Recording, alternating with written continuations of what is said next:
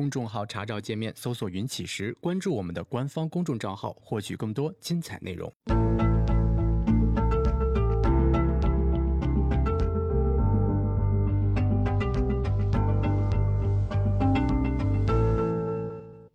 行到水穷处，坐看云起时。欢迎大家来到静言股市。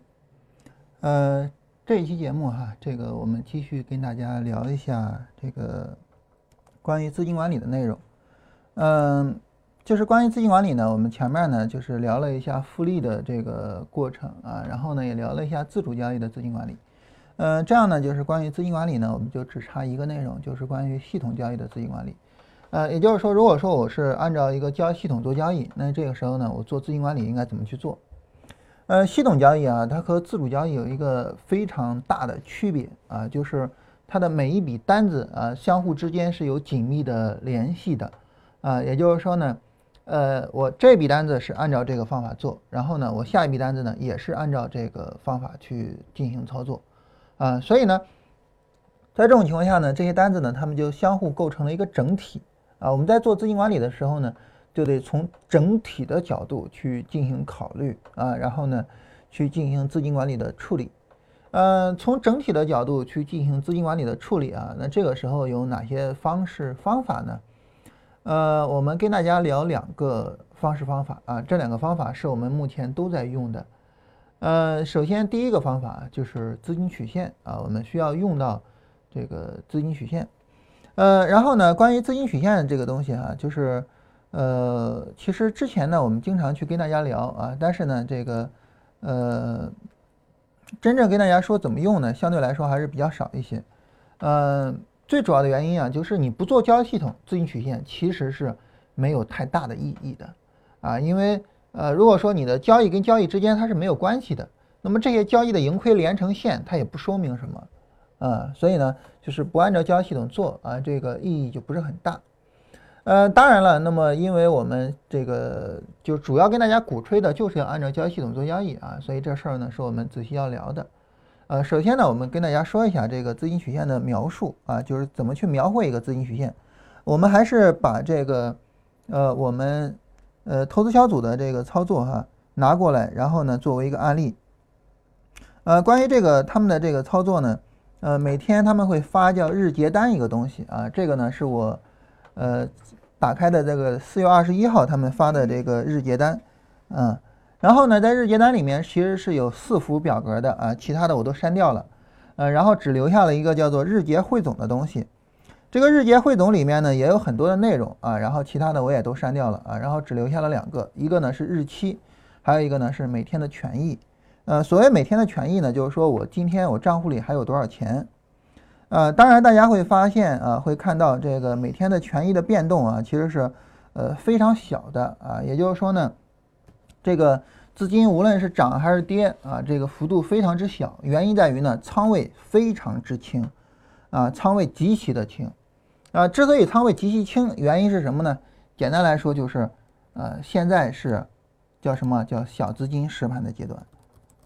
啊，小资金实盘的阶段，在小资金实盘的时候呢，这个时候我们需要描绘出来它的实盘的资金曲线，然后再去跟它制定比较合理的资金管理的方案，然后再去定说正儿八经操作啊，然后后边再去定就是正儿八经操作，呃，然后仓位是什么啊？仓位是多大？现在基本上可以确定啊，这个思路正儿八经做操作，仓位放大目前的十倍，问题都不大啊。那么大家可能会有疑问哈，说你看，你你做小资金的实盘，对吧？然后你去定一个仓位，你说以后正儿八经操作，然后我按照这个仓位来。但是复盘的时候，难道对吧？因为你小资金实盘之前你是做复盘的，复盘的时时候难道不能定出来仓位吗？就复盘的时候为什么不能定仓位？啊，这是一个非常重要的问题，我们需要首先给大家回答啊。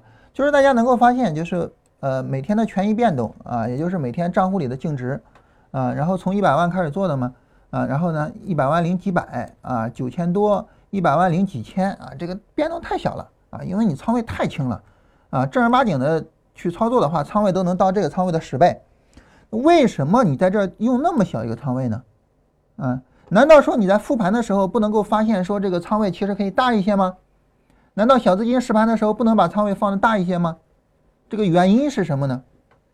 原因在于啊，简简单单、简简单单的一句话，就是复盘啊不等于实盘，而且差距很大。所以呢，小资金实盘，啊，那么。既然是验证过程，那么一重在验证，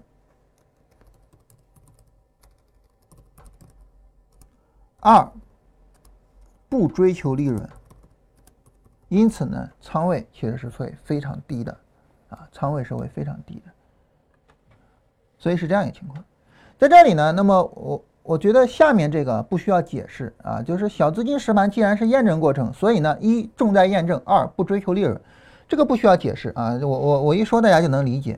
但是需要解释的是上面这句话，复盘不等于实盘，这话呢需要解释，为什么呢？因为你一方面跟我们强调啊，一定要去做复盘啊，一定要好好的做复盘，嗯，然后呢？复盘的这个关于成功率啊、盈亏比啊等等这些结果，对我们来说是重要的信息。另外一方面呢，你又跟我说复盘不等于实盘，那复盘到底是等于实盘还是不等于实盘呢？啊，这事儿呢，这个我我们得正儿八经的跟大家说道说道。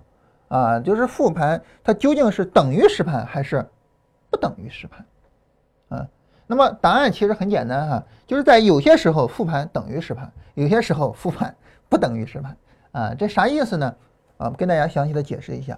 第一，总体上评估一个方法啊，复盘的那些数据是可信的啊。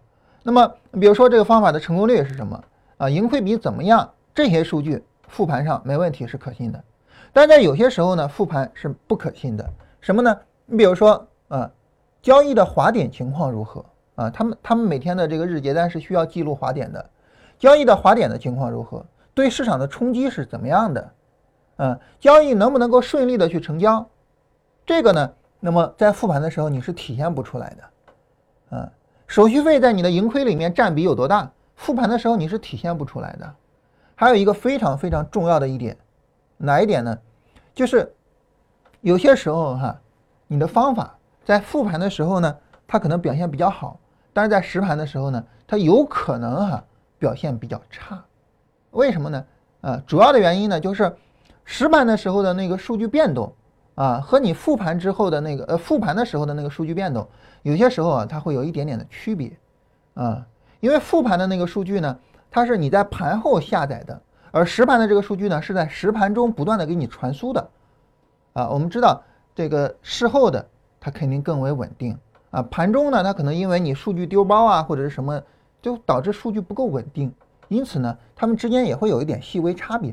这种细微的差别会不会导致啊你的方法就会有影响呢？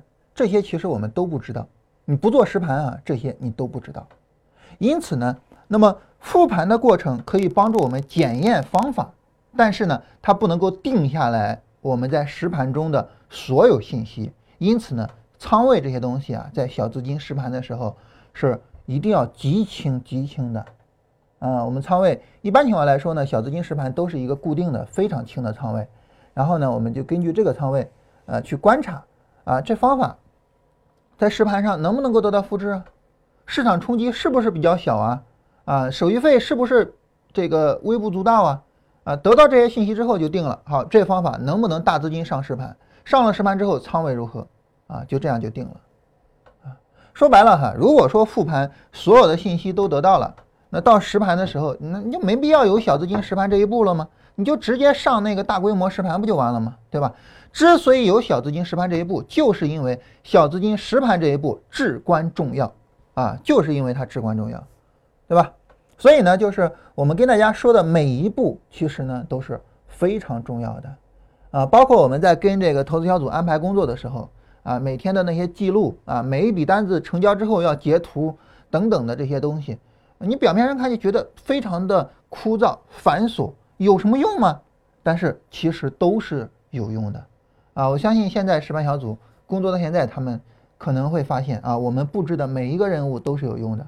而如果他们没有去做的话，那可能现在就有点觉得，哎呀，我做的不对啊。所以对于我们来说呢，就是信息啊，拿到足够的信息是最重要的啊。而对于我们验证的过程呢，其实是拿信息的过程，而不是挣钱的过程。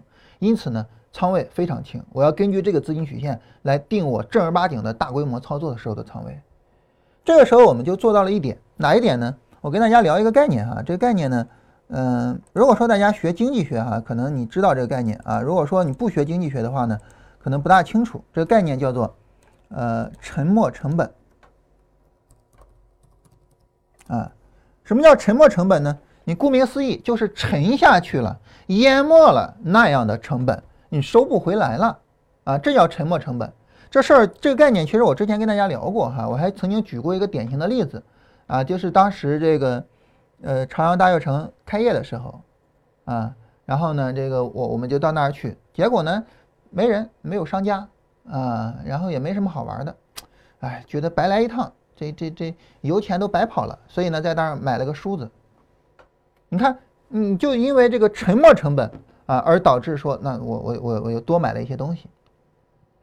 对于沉没成本这个东西啊，我们有两种思维，第一种思维就是一个成本只要沉没了。只要它是沉没成本，你收不回来了，你就把这个东西扔掉，不要考虑它，不要考虑它，啊，呃，就好比说我们买了一张票啊，花了二三十块钱买了一张票，然后进了电影院，结果呢，发现这个电影太他妈难看了，这个时候我们应该做的第一件事情就是离开电影院，啊，离开电影院，不要再浪费时间了，啊，不要觉得说，哎呀，这个呃电影票钱我已经花了啊，这个无论如何也要去看完啊，呃，有句话叫什么来着？呃，自己买的电影票，对吧？这个跪着也要看完啊啊！然后如果说你花了二十块钱买了一碗面啊，吃了一口发现这个面味道不对，你最应该做的就是找店家把二十块钱给我退回来。他如果不退，面不要吃了。不要说这二二十块钱都花了，勉强吃了吧。吃了之后你肚子疼拉稀，然后你又去医院，然后又花了二百块钱啊。所以对于沉没成本，第一件事情就是把它丢掉。当然，我刚才举的例子，像什么去大悦城也好啊，买电影票也好，买面也好，大家都觉得无所谓啊。那我再举一个典型的例子，你比如说一个男孩子跟一个女孩子马上明天就要结婚了啊，或者是咱们就说一个极端的故事吧。这个故事是在微博上爆出来的哈，真假我不知道啊，因为现在有很多这个人为了流量呢故意编段子啊，所以真假我是不知道的。这个故事是这样的哈，就是一男一女要结婚了，就当天结婚，然后呢那些。客人都来了，啊，然后那些仪式呢也开始就是进行到其中一部分了。新郎新娘下去休息一下，休息的时候呢，这个新娘有一个闺蜜啊，在美国没有回来，啊，然后呢给新给新娘两个人在这个发微信聊天那闺蜜就问那新娘啊，说这个呃，你为你前男友打胎的这个事情，啊，这个你新郎知道吗？啊，这个新娘回了一句说不知道。正好这个时候呢，化妆师喊这个新娘去化妆，然后呢，呃，新娘把手机往那一丢就化妆去了。新郎过来一看，我操，懵了，直接就懵了，是吧？这个曾经给人打过胎，呃，网上有一句非常恶俗的话哈，是这么说的：说这个二手房可以，但死过人的房子不能要。所以呢，新郎就受了这句话的蛊惑，然后跑到了那个那个那个婚礼的那个叫。叫叫叫什么？反正就是前面有话筒的那个台子叫什么来着？啊，就反正就跑到那台上就说，这婚我是不能结了啊！为什么不能结了呢？原因在于我刚看到一个消息，然后怎么怎么怎么样，一片哗然啊，一片哗然。发这个东西的是这个人呢，是新娘的朋友的朋友，所以呢，他站到新娘的角度上说哈，说这个新郎真是太没有情商了啊！你完全可以把这个仪式走完了，然后你再私下再商量嘛。你这样搞的，对吧？你自己也没面子，新娘以后还怎么混呀，对吧？所有的客人都在这儿，啊，然后呢，这个下边就有很多人开始讨论了啊，当然各有各的观点。但是对于我们来说，我们考虑一个事情，这个事情是什么呢？就如果说我们是那个新郎的话，你能不能说，你看哈，这个我我我支付了感情，对吧？我我还投入了钱啊，你什什么买房子呀，什么彩礼呀，对吧？我也投入了钱啊，包括办婚礼都花了不少钱。啊，大家也都来了，对吧？那你看这沉没成本多大呀？那我是不是应该因为这个沉没成本特别大，啊，然后这沉没成本直接丢掉太可惜了，所以我就勉强结婚，然后跟他生活几十年呢？这肯定不可以，对吧？肯定是不靠谱的啊。所以这是我们说第一个啊，就是当然我们最后举了一个极极其极端的啊，我们也不知道是不是段子的例子哈，这个来说明这个事情，就是对于沉没成本，你第一件事情第一反应就是把它给丢掉啊，这个事情它是沉没成本了，你就把它给丢掉，你就不管它就完了啊。第二，关于沉没成本还有一个思路，就是我们在做任何事情的时候，尽可能的降低我们的沉没成本，嗯。我注意我说的是做事情哈，跟其他的没关系啊。你比如说，呃，两个人谈恋爱，这不叫做事情啊。所以呢，这个每一场恋爱最应该做的事情就是全力投入自己的感情啊，不要考虑呃这个降低自己沉没成本的事情。但是我们做事情，你比如说开一家公司啊，比如说你做股票，你最应该考虑的就是降低自己的沉没成本。那做股票怎么说降低自己的沉没成本呢？你比如说我一上来哈，我知道我对股票毫无。了解啊，我一无所知，我不投入钱，我先投入我的时间，我去看看这东西我能不能搞得懂，啊，我能不能够做得了，啊，然后呢，我我我再设计方法，我去复盘，我投入时间，我我我不投入钱，然后我复盘这个方法能行了，我投入钱，对吧？假如说我一共一百万，我投入个三万块钱试一试，啊，这三万块钱一试方法不行，算了。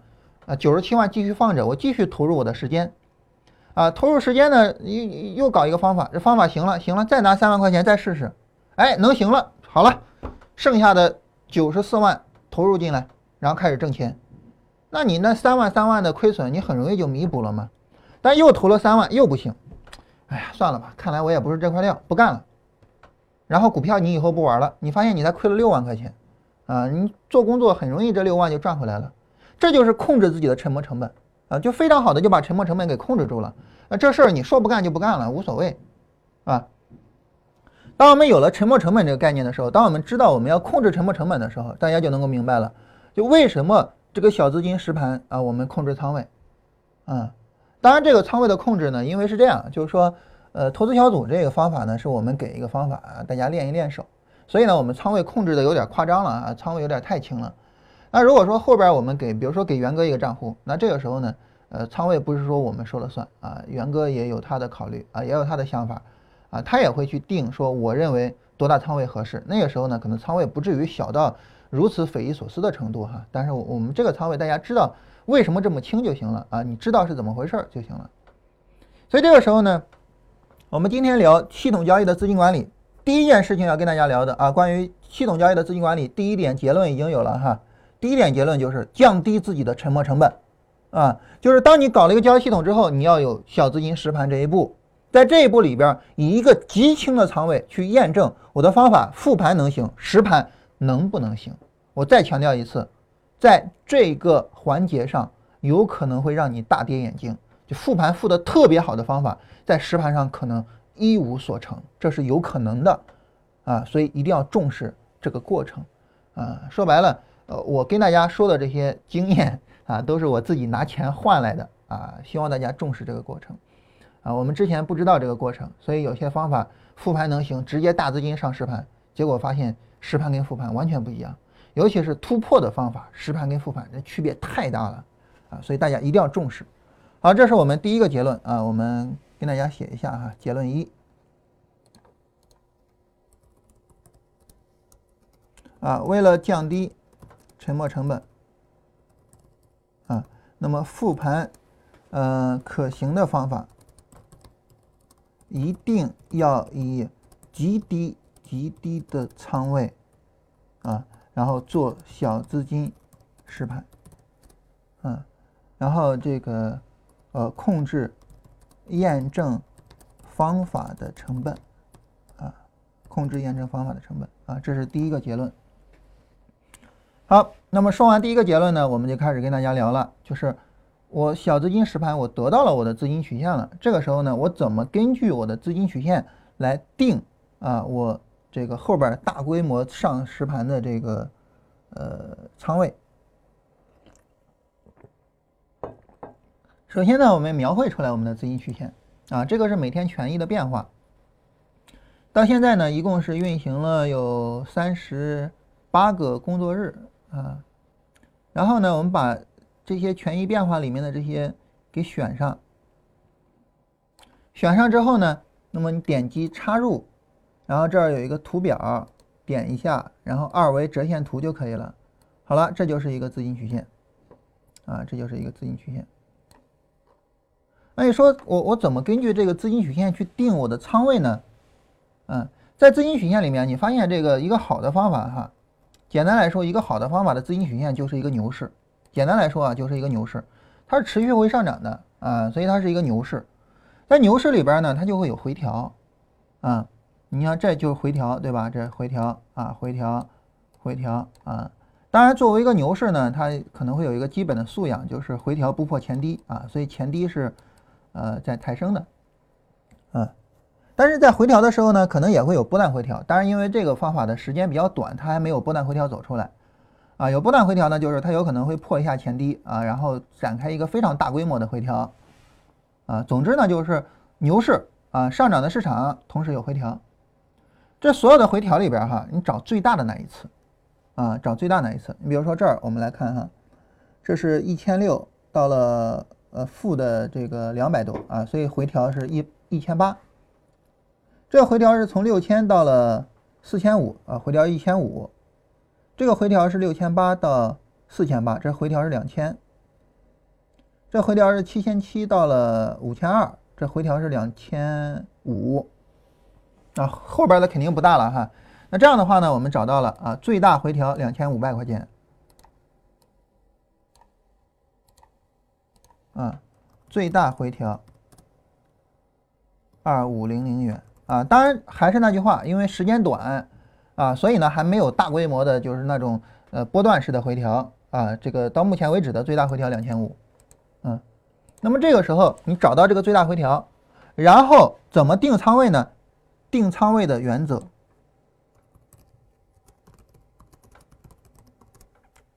一旦再度发生历史最大回调，啊，那么亏损不能超过某一个额度。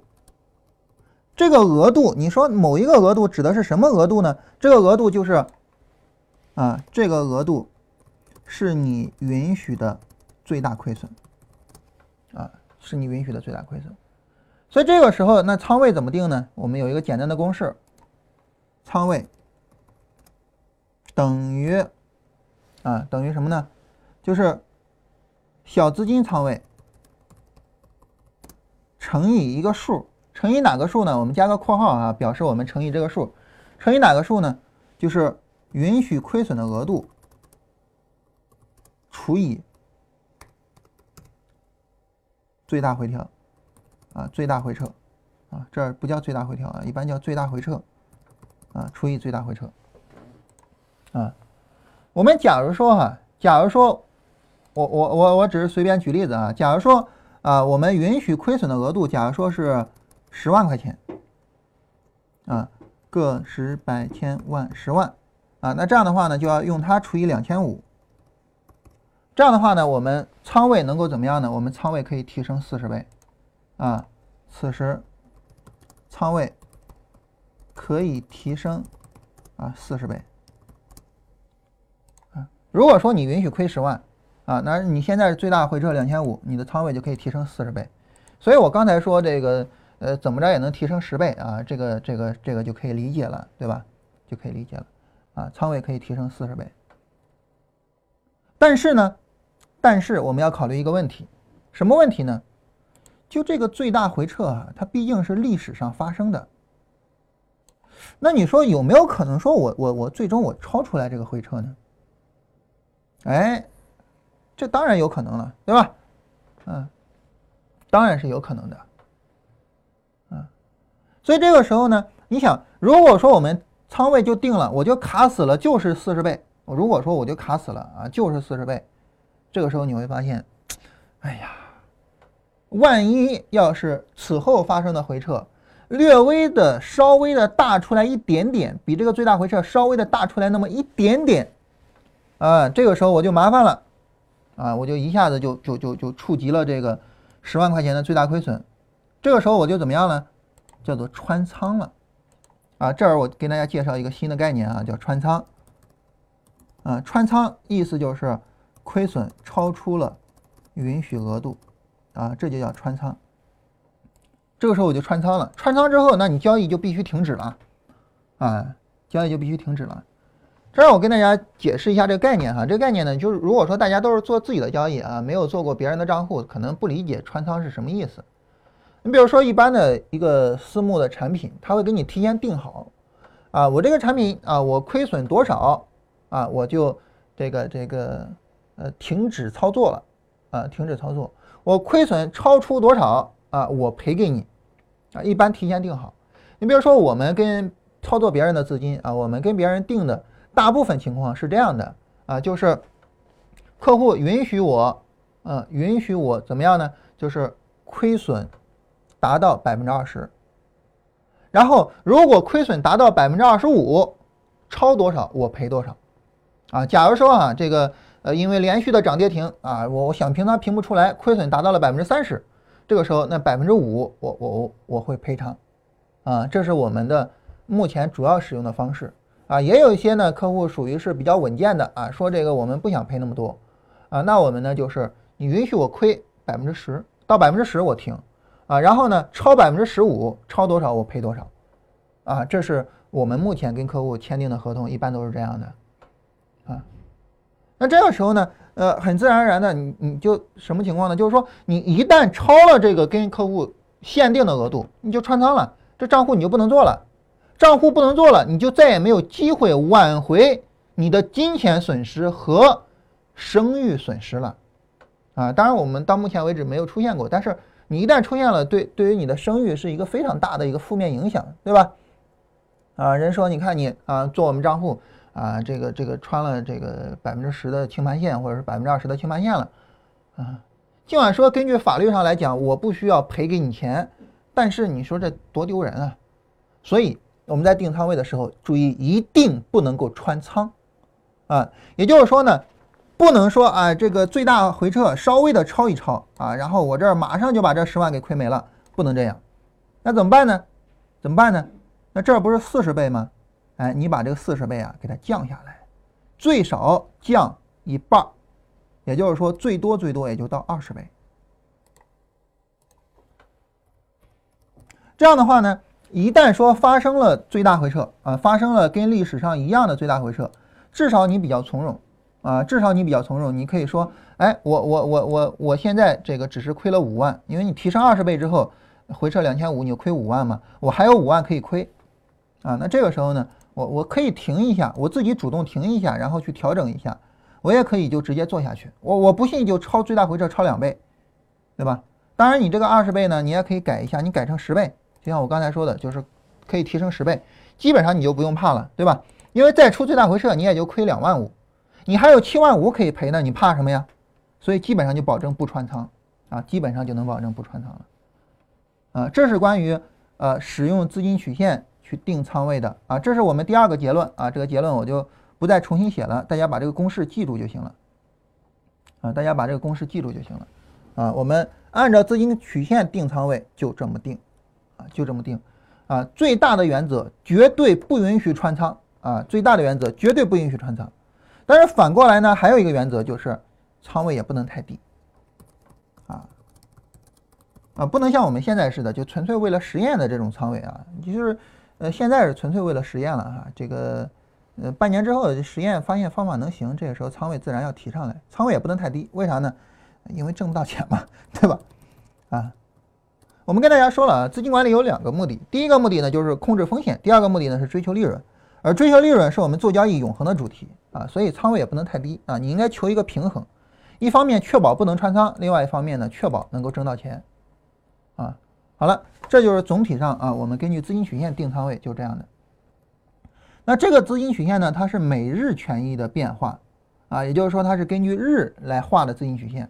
我们也可以有其他的资金曲线的画法啊，主要是根据呃周或者是根据月来画啊。比如说，我们做一个根据周来画的啊，我们把每周五的这个钱给放里边来。啊。我刚才这个整理了一下，到五零八二了。啊，五零五零八二到这一周了啊，到三月十七号了。啊，我们再往下到三月二十四号，这是呃五八零四。啊，这是根据周来画哈，再往下呢就到了三月三十一号，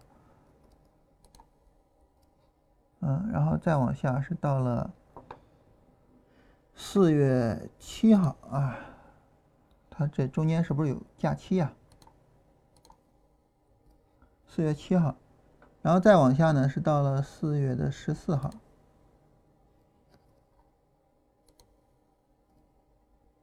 嗯，再往下呢是到了四月的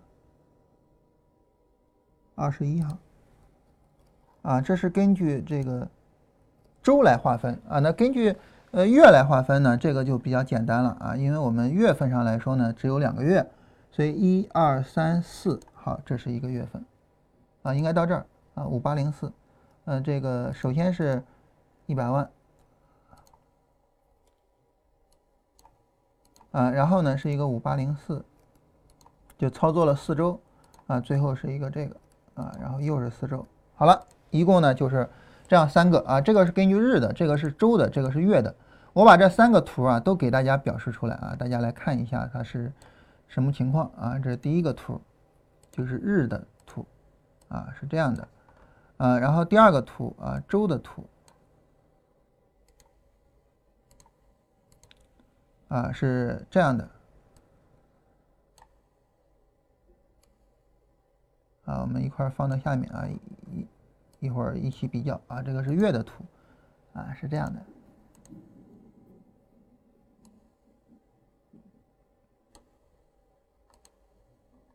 啊，这是这三幅图哈，我们去比较一下，就是当你的时间跨度越长的时候，你发现它越稳定啊。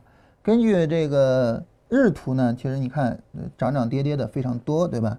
根据周图呢，呃，只有一次回撤啊，而根据月图呢，它是直线往上涨的啊。这个呃，就是就是这个市场的，就是这个资金曲线的变化呢，它的稳定度呢就明显的不一样。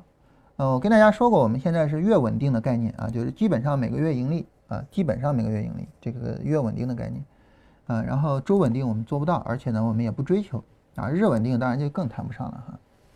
所以你发现就是越来越稳定，这其实跟我们看交易的走势图一样的啊，就是当你去看日线的时候啊，然后呢，跟你去看周线的时候啊，跟你去看这个月线的时候啊。呃，月线是是九八啊。当你去看月线的时候，它它自然而然这个稳定度是不一样的，对吧？自然而然稳定度是不一样的。所以呢，就是为什么我们经常强调这个总体观念啊，总体的概念，不要老盯着一天一天的啊。为什么呢？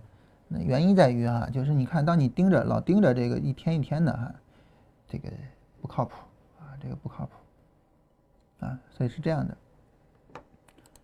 嗯，然后呢，这个当你盯着一个月一个月的时候，你发现你的心情会比较平静啊，因为每个月都挣钱嘛，对吧？你的心情会比较平静啊，这样一个概念啊，这是呃关于这个资金曲线的第三个结论啊，就是不要老盯着一天一天看啊，盯着一个月一个月的看。当然，我们以前的时候是忽悠大家哈，盯着一年一年的看，哈哈，这个随着自己的能力提升了，这个忽悠别人的时候的这个忽悠水平也开始慢慢提升了。关于这一点哈，我顺便跟大家扯一下蛋哈，就是每个人呢他在说什么的时候啊，首先一个呢是关于他认同什么观点啊，就是说我觉得什么是对的啊，我认同什么观点啊，这是一个呃方式方法。那第二个方式方法呢也是非常重要的，就是说什么观点是对我有益的，对我有用的啊，这是第二个观点啊，那。对于我们来说，我们知道这个第二个观点是往往我们更常见到的啊。比如说，不知道大家有没有想过一个问题啊，就是为什么你像这个银行啊、呃基金公司啊啊，他们会比较建议大家呃去长期投资啊，他们会比较鼓吹这个巴菲特。其实这个做股票的人鼓吹巴菲特哈，嗯，说白了哈，说白了这个呃。没有什么，没有什么太奇怪的，啊，嗯，因为巴菲特呢，他毕竟是世界首富，但是呢，呃，也有奇怪的地方，就是巴菲特他的钱呀，做交易挣的是一部分，但是大部分还是做保险挣的，而且呢，做保险挣的其实是更多的，啊，所以从这个程度上，而且呢，巴菲特他去买的，你会发现他买这个叫做可转债，买的是比较多的，买可转债呢，它其实旱涝保收，啊，如果说你的股价没涨，我就直接按照债券你给我这个呃还本付息就可以了。啊，如果说你股票涨了，我就转成股票，然后去卖掉，啊，所以巴菲特呢，其实你，呃，这个非得说他是股神哈，也说得过去，但是呢，啊，还是有一点疑问的，啊，还是有一点疑问的。包括巴菲特最近可能已经十年没有跑赢这个标普五百了，啊啊，更不用说这个被西蒙斯甩得远远的哈，所以。呃，其实是有一个挺有意思的事情，就是为什么银行的人和基金公司的人他们会鼓吹巴菲特？原因很简单啊，就是银行要卖理财产品嘛，啊，基金公司要卖基金嘛。那基金给理财产品，它靠什么挣钱呢？第一就是申购赎回费，啊，你申购的时候赎回的时候是要交钱的。第二呢，就是日常的管理费，一天多少钱？管理费是按天收的，也就意味着你买你持有这个产品持有的时间越长，它挣你的钱就挣得越多。啊，管理费一年是百分之二，啊，那那这样的话很自然而然了，啊，我为什么要鼓吹长期投资呢？就是我希望你持有我的基金，长期持有，我每天都能收你的管理费，这是我最希望看到的事情。那我鼓吹长期投资，我拿谁做例子呢？哎，巴菲特，你看他那么有钱，也就比尔盖茨不炒股啊，或者是马克扎克伯格不炒股啊，要不然的话，呃，他们也会被拿出来，对吧？但是你说西蒙斯的投资大师。啊，这个年化收益最牛逼的投资大师，没有一个人比得上西蒙斯。啊，那为什么西蒙斯不拿出来鼓吹呢？大家有谁听过西蒙斯？对吧？一个普通的散户有谁听过西蒙斯吗？没有的。那西蒙斯为什么不拿出来？就就是那些基金经理为什么不拿西蒙斯出来说呢？那原因西蒙斯做高频的嘛，是吧？首先一个这方法本身不适合散户，其次一个。你在那儿乱折腾，我还挣什么钱啊？我不挣钱了，啊，所以他们就不不鼓吹西蒙斯，啊，所以我们这个说什么做什么的时候啊，一方面呢是你自己信什么，另外一方面啊就是你自己呃怎么靠什么去挣钱啊？那我现在到了这个月度稳定的阶段啊，我就鼓吹阅读稳定是好的哈，这是我啊一方面我信这个，另外一方面呢鼓吹这个对我是最有好处的啊。所以大家也没必要说我说什么你就信什么哈，这个我也是受利益驱动的一个人啊，一个一个经纪人。嗯，在这儿顺便说一下啊，这个呃，如果说大家觉得自己能够啃得下大部头的话，啊，一部比如说五十万字的书我也能看得下去的话，建议大家看一本书啊，叫做《在不确定的世界如何做理性决策》啊，我书名我有点忘了，我搜一下哈。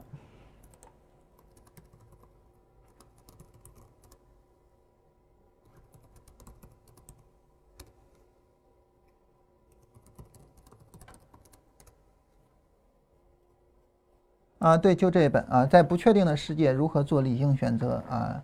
这个大家如果说你觉得你能够读得下大部头的话哈，你就读一下，因为这本书大概是五十一万字啊，这就是有可能读不下来啊。这本书它重点聊的就是怎么样去做决策啊，怎么样做决策？嗯，尤其是我们这个世界是是不确定的啊，是随机的，在随机世界里边怎么做决策？嗯，那么最主要的呢，就是说。你你你做决策肯定要有一个驱动力，就是你为了什么去追求的，那很自然而然的就是利益是非常非常重要的一个方面啊。对于每个人来说，我们要知道每个人他的利益都是非常重要的一个方面啊。当然这儿也有很多关于概率论的一些基本的原则啊，这个呃概率论的一些知识啊，大家也可以看一看啊，非常经典的一本书哈。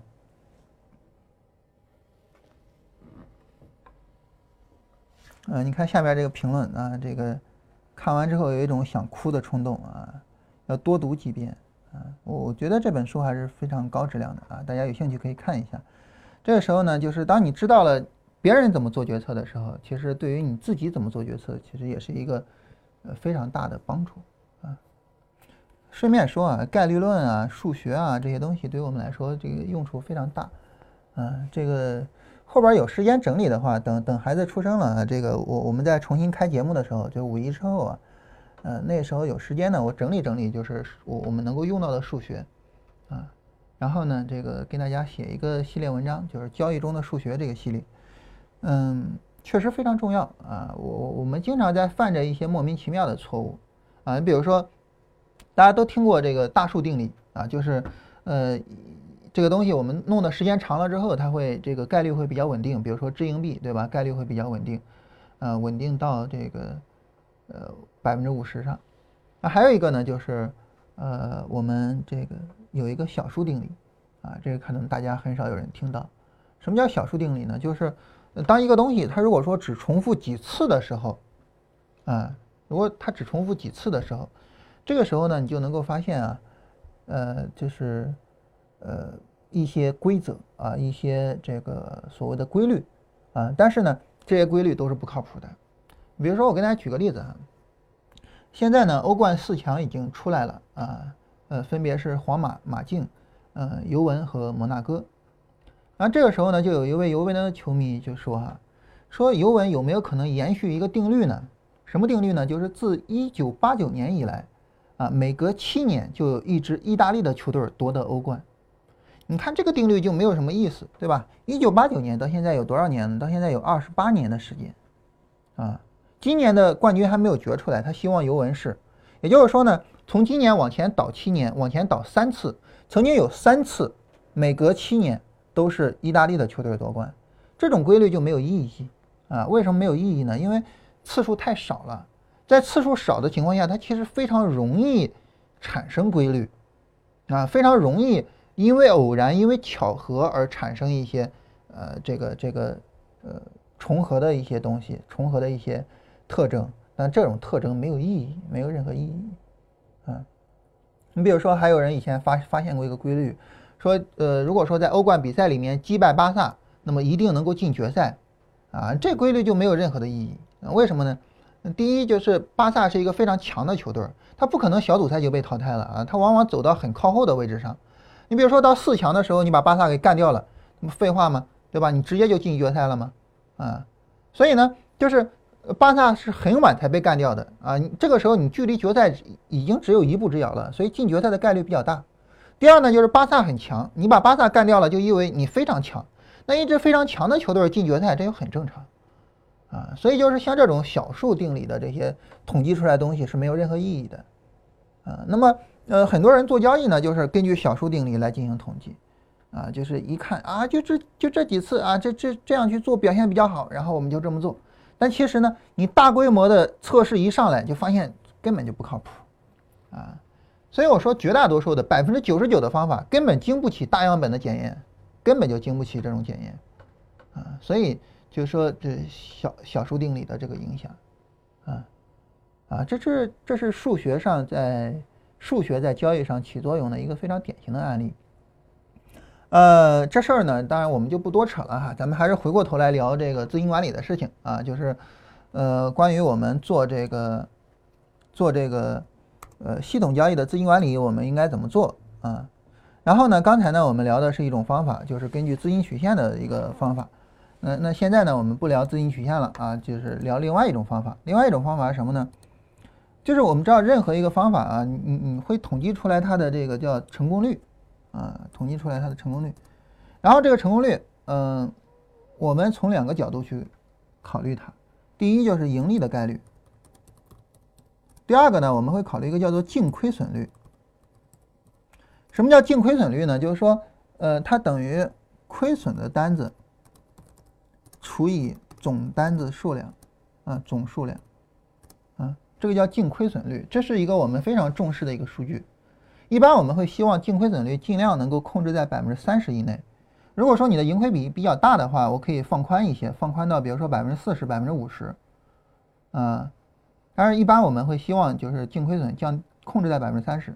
呃，这个投资小组现在使用的方法，净亏损是百分之三十，基本上是卡着百分之三十的。啊，差一点点这个方法就通过不了要求。啊，它的净亏损是控制在百分之三十的，也就意味着呢。那你说净亏损你控制在百分之三十的作用是什么呢？简单来说啊，把净亏损，啊，把净亏损控制在百分之三十，啊，那么这个时候呢，就可以尽量降低连续亏损的可能。啊，到目前为止啊，到目前为止，这个呃，我们的这个实盘中的连续亏损最多是三次啊，最多是三次啊。然后这个时候呢，就是说我尽可能的把这个连续亏损的可能给降低了。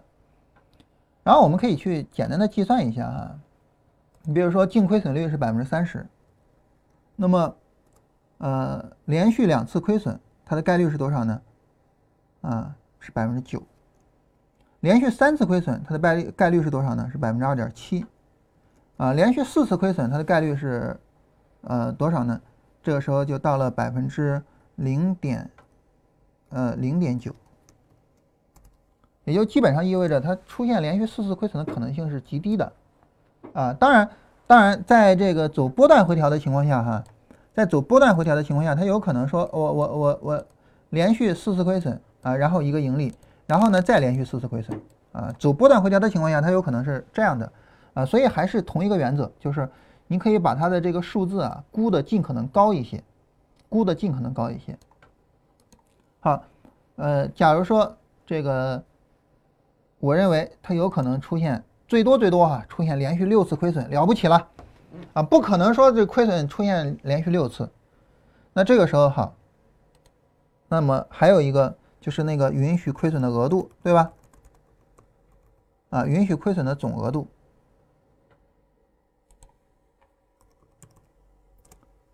啊，那么你连续六笔亏损，每一笔亏损大概亏多少钱？然后用总亏呃总额度，用这个总额度除以六，啊，用总额度除以六，你就知道你单笔亏损你应该亏多少钱。顺便你就知道我下仓，呃，我下单子应该下多少，嗯，但这个这个稍微有点绕啊，稍微有点绕。就是首先根据你的净亏损率计算出来，它连续亏多少次是不可能发生的，然后再计算出来，即便连续亏这些次也不会亏损我的允许亏损的总额度，它的仓位是多大，再把这个给计算出来。当然，你这是计算出来的单笔允许亏损的额度哈，这个单笔允许亏损的额度应该再。乘以一个乘数才算你的这个这个仓位啊，因为这个是其实是计算的这六次的止损相加啊，六次的止损相加的一个一个一个概念。这是一种计算方式啊，这个方式呢就是就是利用数学的思维了啊，就是利用数学的思维，就不是图形的思维，就不是几何的思维，数学的思维去进行计算哈，有很多这个非常复杂的方法可以去用啊，我们现在的用的方法呢比这个要复杂。啊，这个是最简单的，就是你其实这个呢，大致上都是很多东西都是自己去估的，啊，就是就是我我估摸着啊，我连续亏六次了不起了啊，然后我去计算我的总仓位什么的，啊，这都是去估的，啊，那么还有一些这个我们可以使用一些呃关于二项分布的一些概率上的一些工具啊和其他的一些东西。啊，我们可以去做一些这个更为精准的衡量啊，也就是说，当你使用的数学工具越复杂的时候。那么你对于这些东西的判断呢，实际上会更为到位啊。我们这只是就粗糙的这么说了一下这个概念，大家只要知道有这么回事就行了啊。因为复杂的数学工具我跟大家说了也没什么用啊，因为你也用不了，对吧？啊，所以呢，这个我我们就不多说一些复杂的数据。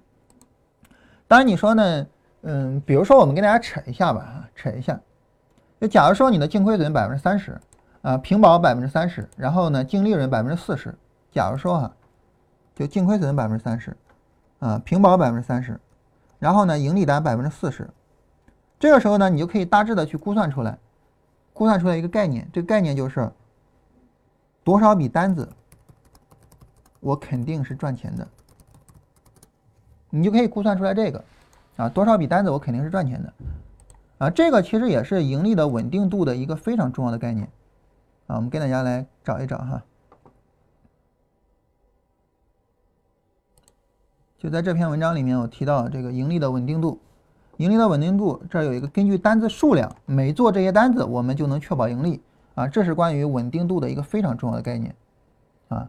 好，你就能够估算出来这个。啊，当然得加上你的这个盈亏比的考虑哈，加上盈亏比和其他的一些因素。啊，你大概能够估算，就是我做多少笔单子，我肯定是赚钱的。当你估算出来这个之后呢，那么你就假设，假设这些笔单子出问题，那么我依然亏损不大，那么要定多大仓位？啊，你可以去估算一下这个概念，估算一下之后，好，你按照这个仓位来就行了。你按照这个仓位来，哪怕出了意外，你可能还是全身而退，可能还是全身而退的。啊，大家可能会觉得奇怪啊，我之前跟大家说过，我不知道大家还有没有印象了哈。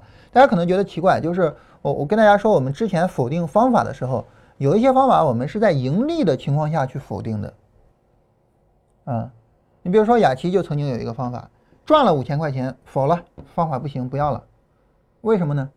因为他估计的就是我做这些笔单子，我应该挣更多的钱，但是没有赚到，盈利能力低于我的预期。行，不要了，这方法不要了，就直接扔了，啊，直接扔了。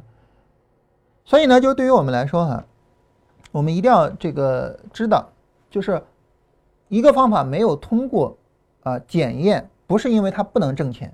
你想设计出来能挣钱的方法太容易了，不是因为它不能挣钱，而是因为它没办法。实现你的预期，让你稳定的去挣钱。只要实现不了这个预期，方法否掉就行了，否掉就行了。啊，为为为什么我说百分之九十九的方法都要被否掉呢？不在于说百分之九十九的方法都不挣钱，而在于说百分之九十九的方法都不理想。啊，这是一个重大的区别啊！不挣钱跟不理想，这是一个重大的区别。好了，基本上呢，我们关于资金管理就是这些内容了啊。我们花了三天的时间把资金管理跟大家聊完。啊，今天的这个题目就是系统交易的资金管理，对吧？我们第一天聊了自主交易的资金管理啊，第二天是复利，那今天聊了系统交易的资金管理。嗯，这些东西呢，说实话，我觉得啊，有有有一些内容应该说还是比较就是毁三观的啊。你比如说，我说复利没有任何意义，这个我相信还是很毁三观的。但是你从逻辑上思考思考，真的，你唯一要做的事情就是抓紧时间，赶紧通过外部资金拿资金。你慢慢做复利，让自己的资金增长起来多慢啊，对吧？不要这样啊，从外部拿资金，赶紧把资金做起来啊，这是你最应该做的事情，对吧？你从逻辑上你一听你就知道我说的是对的啊。那也有一些呢，可能没有那么毁三观，但是呢，可能是非常新鲜的东西。比如说像今天我们讲的资金管理这些，可可能大家之前都没有听到过。而总之呢，就是别别管是你觉得就是毁三观也好，还是新鲜也好。你最重要的就是思考其中的逻辑，就那个逻辑对不对？那个逻辑我能不能认同啊？然后这决定了你以后要怎么做。还是那句话，就是我说什么也是出于我的利益，对吧？啊，我也是在忽悠你啊，所以呢，不要完全相信我啊，然后你自己去思考，就这些道理对不对？你只有自己想通了，你才能够把这些方法真正用到你的啊操作上。呃，关于资金管理呢，前面有一位朋友建议哈，说我们写一篇文章出来啊，对吧？你比如说，嗯，前面不是那些文章什么，呃，一篇文章看懂市场走势，一篇文章学会选股，对吧？呃，然后呢，这个就说你写一篇叫一篇文章，呃，学会资金管理啊。这个呢，我我这个这个就这两天啊，可能没时间了啊，因为周三我老婆就要住院啊，周三我就跟她去医院，所以这两天可能没有时间了。嗯，等她出院之后啊，这个就是后边我们再开始节目的时候啊，有时间了，我就把这篇文章写一写啊，就是一篇文章，呃，学好资金管理啊，这个等回头写一写，嗯，然后，但是我我我我不承诺这个事情哈，因为现在时间乱七八糟的，这个我都不知道后面会怎么样，因为这个。后边等他出院了啊，我爸又该来北京做化疗了啊，这这整个所有的事情全都是挨着的啊，而这个小孩子回去之后开始照顾啊，这个又又有很多事情，所以我不承诺这个事儿哈，但是我尽量的去找时间弄啊。好，来看一下大家的问题啊，然后大家有啥问题就可以发了哈，这个没有啥问题呢，我们今天的内容基本上就是这些。嗯，然后这个一个系统要测多少笔单子才有意义？测到你满意为止，对吧？这个这个就像这样的问题啊，不要问我啊，因为有你问了我，我给你个答案也没有用啊，对吧？我我说一百笔，我说一千笔，然后你就测了一百笔，然后你就得结论了，然后你上了实盘亏了，算谁的呀？你得自己，你测到什么时候有意义呢？测到你自己否认了这个方法，或者彻底认同了这个方法，测到这个时候就意就就有意义了啊，没测到这个时候就没有意义，对吧？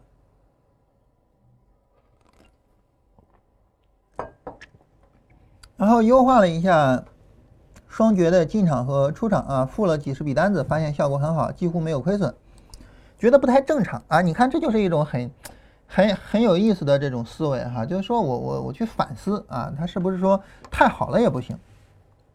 就抽了一些单子重复检查啊，发现用的是一百二十分钟对十分钟，然后呢又用一百二十分钟对十二分钟啊，对对二十分钟重新付，结果呢有些单子没有进场位啊，个别有进场位也是亏损的，这是怎么回事呢？嗯，怎么回事呢？就是十分钟呢它的行情波动会更快一些。啊，你二十分钟上可能行情没有完成涨跌涨跌的轮换，导致呢你没有进场位啊。但是在十分钟上呢，它可能会比较容易有这个进场位，就这么回事儿啊，就这么回事儿。那周期搭配怎么合理啊？怎么才算合理啊？这个呢，其实就取决于方法啊，取决于方法。有一些方法呢，可能需要更敏捷一些，有的不敏捷。说白了就是测啊，测出来怎么效果怎么好怎么行。我跟大家说一个挺有意思的事情啊，就是。在这个古埃及的神话传说里边啊，天狼星是一个非常重要的星座，呃，就是古埃及人发现一个特别有意思的事情，就是当天狼星在天边伴随着太阳出现的时候，哎，尼罗河就要泛滥了，啊，尼罗河一泛滥，那那那就给我们带来了那些这个肥沃的土壤啊，带来了水，然后我们就后边就开始种植，我们就丰收，然后，哎，这个吃好喝好，对吧？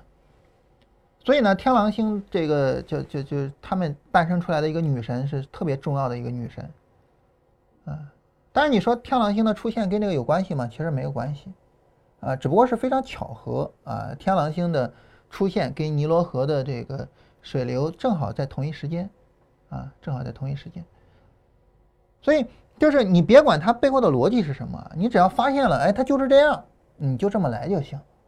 啊，就这么来就行。所以测试为什么重要呢？就是因为，呃，就是你你这么来，它只要效果好，你就这么来就行了。呃，然后团队是不是在北京啊？想加入团队啊？目前我们并没有，呃，这个扩大团队的想法哈，也没有这个需要。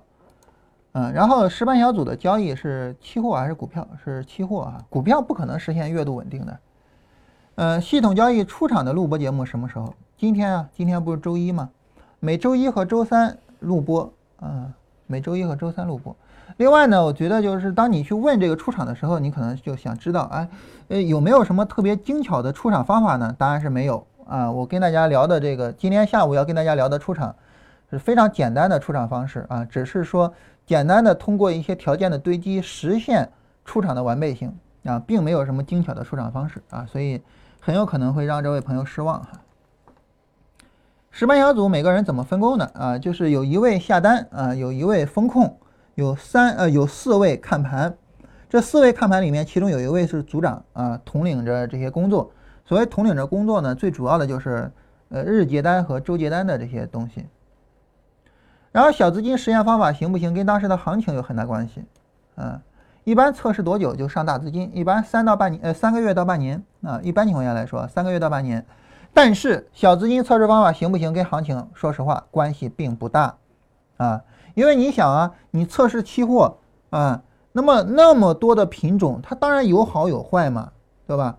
而且呢，那个净亏损率那些计算的方式那些东西那些，其实跟行情关系真的不是很大啊。就是，呃。上个月啊，上个月的那个百分之的那个，上个月多少？上个月的这个效果好，净亏损百分之三十。这个月效果不好，净亏损也是百分之三十啊，也是百分之三十。投资小组做期货用什么周期的策略啊？小时图的策略，低周期方法笔数更多，仓位小，会不会让账户更稳定？理论上会，但是呢，低周期的走势更不稳定啊。然后呢，方法呢？嗯，要求也更高啊，所以未必有那么理想啊。你你你自己实际上试了就发现啊，未必有那么理想。成功率是四十还是五十啊？那么打平的减还是不减？减，减，但是计算净亏损的时候不减，注意啊，计算净亏损不减，计算成功率的时候减。风控做什么？风控最重要的任务就是，它这个不是这样吗？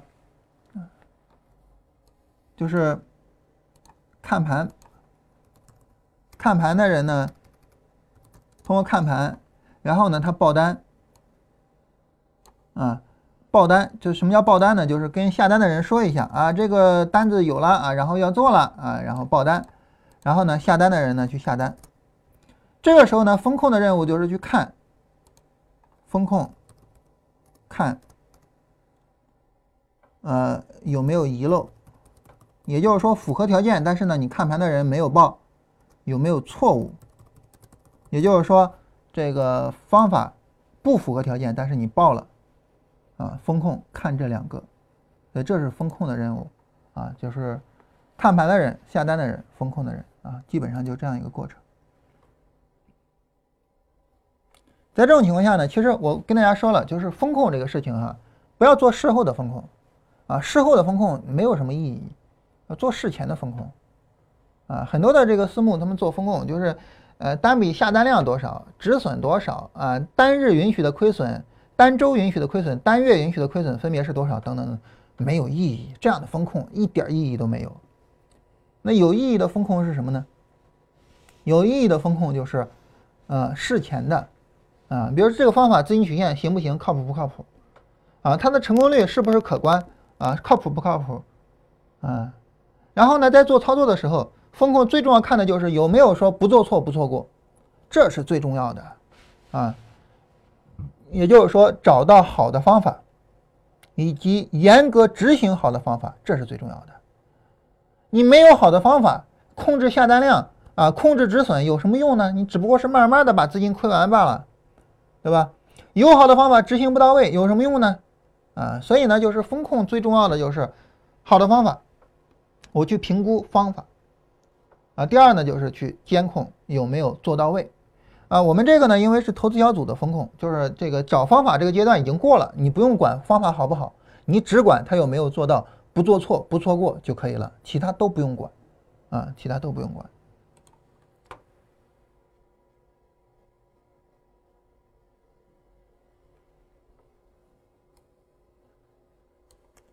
啊，这有人问说，这个投资小组的操作是这个周日小时图啊，是不是每天都有操作机会？会用十分钟做高抛低吸吗？包括这个投资小组用什么周期做策略啊？这个其实说实话都没有意义，因为你没必要模仿他，对吧？没必要说他是什么样，你就是什么样，这是第一点啊。第二点呢，就是嗯，做不做高抛低吸呢？不做啊，就是我回答你的问题，但是呢，我得告诉你，你问的问题没有意义。因为你模仿他干嘛呀，对吧？你你非得跟他一样干嘛呀？对吧？我们按照自己的方式来，啊，一个特别有意思的事情啊，就是这个小贝啊发任意球啊，小贝发任意球的那个姿势啊，非常的奇怪，啊，嗯，稍等啊，我搜一下看能不能搜到。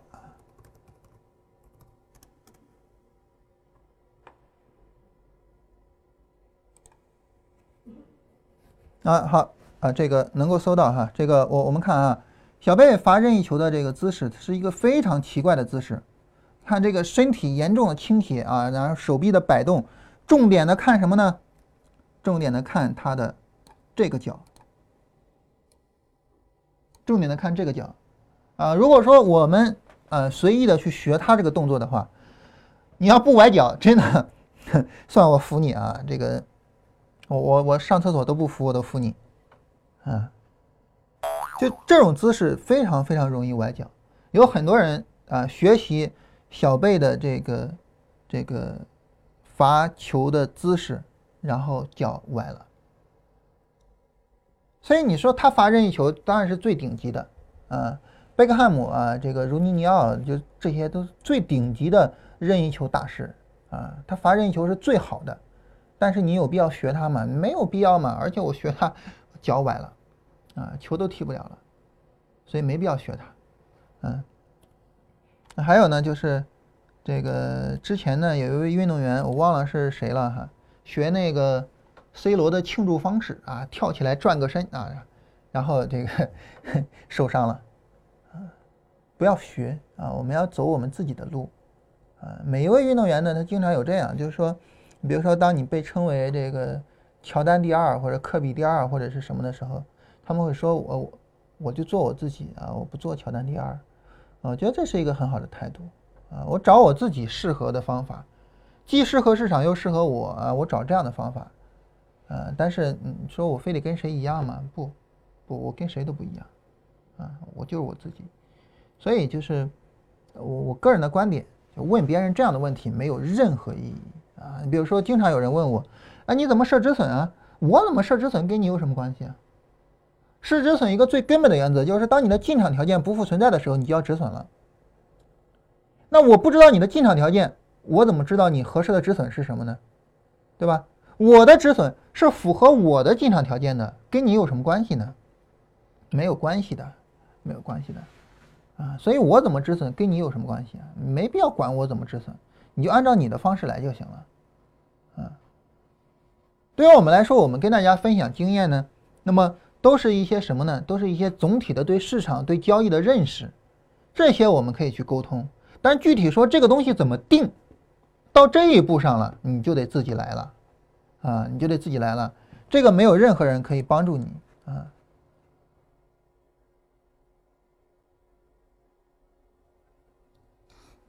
嗯，这有人说这个能否在今后的节目中多谈谈多品种、多周期、多策略建立的原则和资金管理方式？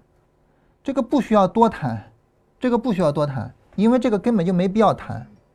就你别说多什么多品种、多周期、多策略了。你现在连一个策略都没有，你考虑那么多干嘛呀？对吧？你比如说，我们有没有必要去谈一谈，当我们的资金规模到了一百亿美金之后，我们应该怎么办呢？没有任何必要。啊，其实对于我们来说，我们的很多事情，很多的事情，我们很多的困惑，啊，我们觉得很多走不通的东西，原因在于我们现在是亏损的。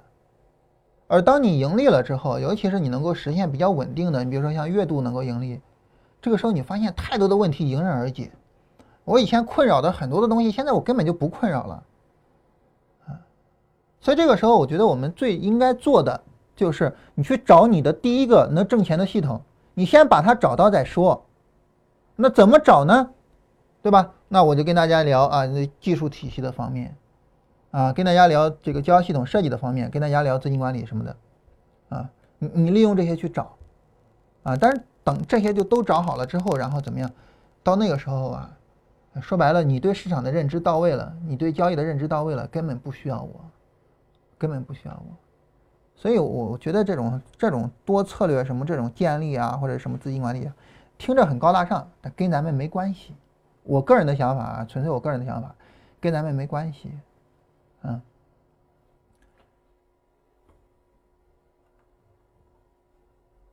所以我是一个比较务实的人哈，这个我就觉得说白了，我我我把交易当成什么呢？我把交易当成做事情，就这事情怎么做好是我唯一思考的，其他的我不考虑。啊，我作为一个务实的人是什么呢？首先我有我我我我有我的理想啊，我有我的目标啊，我这个呃希望能够能够怎么怎么样。但是最重要的是我脚踏实地，我考虑的唯一考虑的就是以我当下的情况，我最应该做的事情是什么。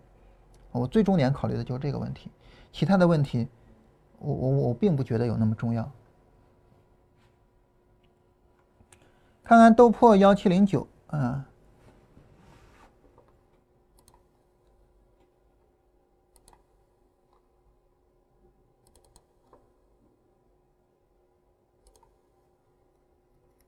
看看豆破幺七零九，然后呢，说是这个，我认为前几天的上涨是。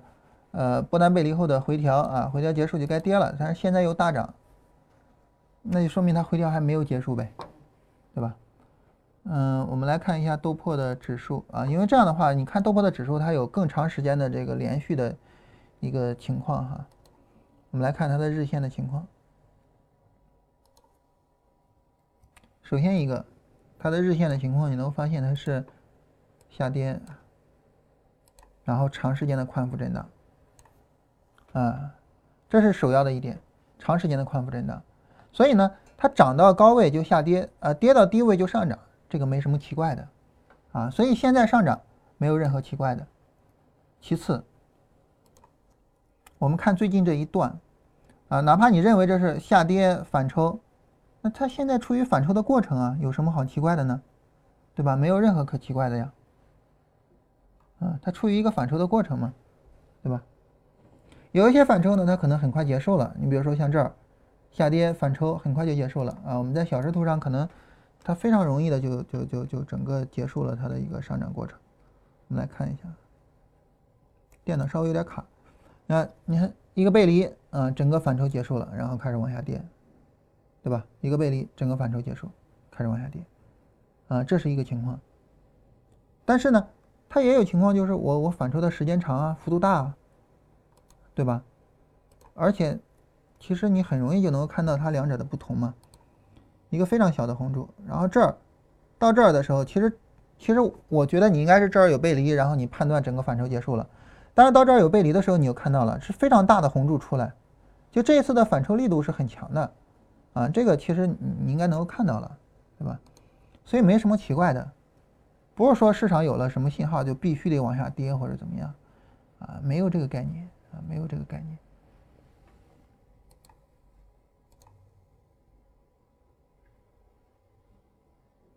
啊，我知道你操作的是小时图，但是呢，我总体上来跟你说一下这个这个市场的情况，啊，怎么去进行理解啊？对，总体上说一下这个情况，就是没什么奇怪的啊，没什么奇怪的。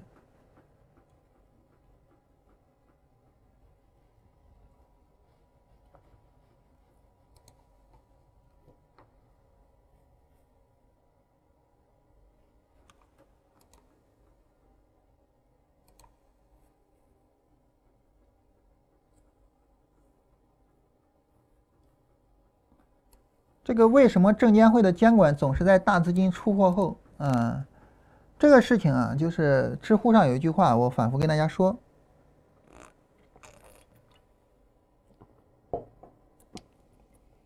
就是在问为什么之前啊，先问是不是？就证监会的监管是不是总是在大资金的出货后？那这儿呢，其实重要的问题就是大资金出货你是怎么定义的？你怎么定义大资金出货了？那我觉得这个东西其实是很难定义的，啊，其实是很难定义的。就是你认为大资金出货了，但实际上呢，它可能没有出货，啊，所以这个问题我觉得没啥好回答的，对吧？接下来的录播是什么？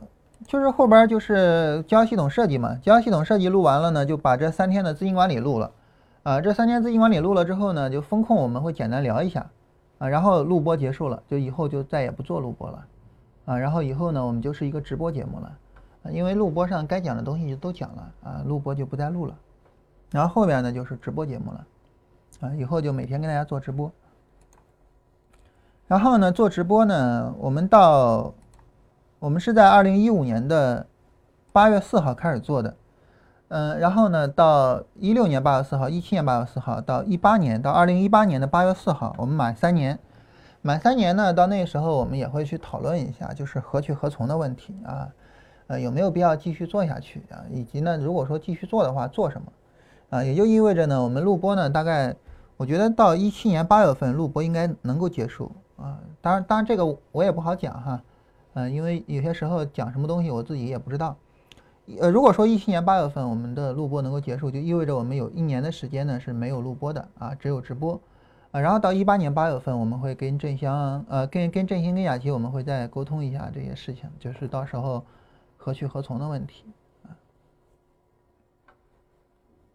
我我我不保证一七年八月份之后我们继续做哈，这个，但是具体一七年八月份之后我们要干嘛，这个呢，我们会，呃，到时候我们三个人再沟通一下，啊，当然这个这个无论是做。还是不做啊？无论是做什么啊，我们都会提前跟大家说，啊，甚至有可能提前很长很长时间跟大家说。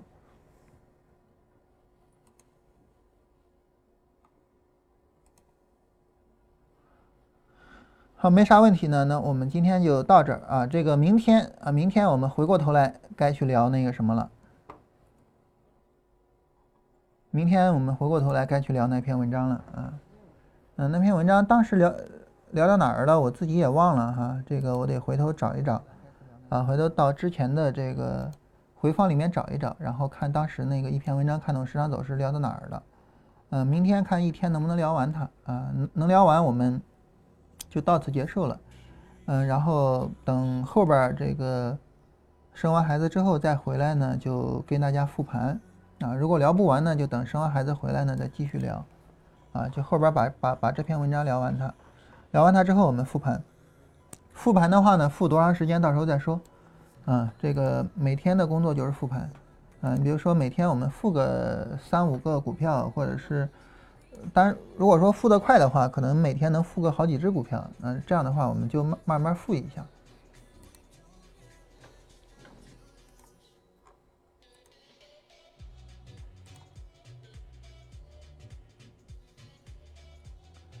嗯，不做错好理解，怎么才能不错过？不错过很容易啊，你每笔单子都做不就完了吗？不错过也很好理解啊。呃，强调一下，做期货啊，做期货品种有限啊，不像股票似的三千个品种啊，然后符合条件我都做，那这个就不现实啊，这个就不现实。所以做期货啊，强调一下这个事情。好，我们今天就到这儿吧，然后明天我们聊一下，继续聊那个一篇文章看懂市场走势。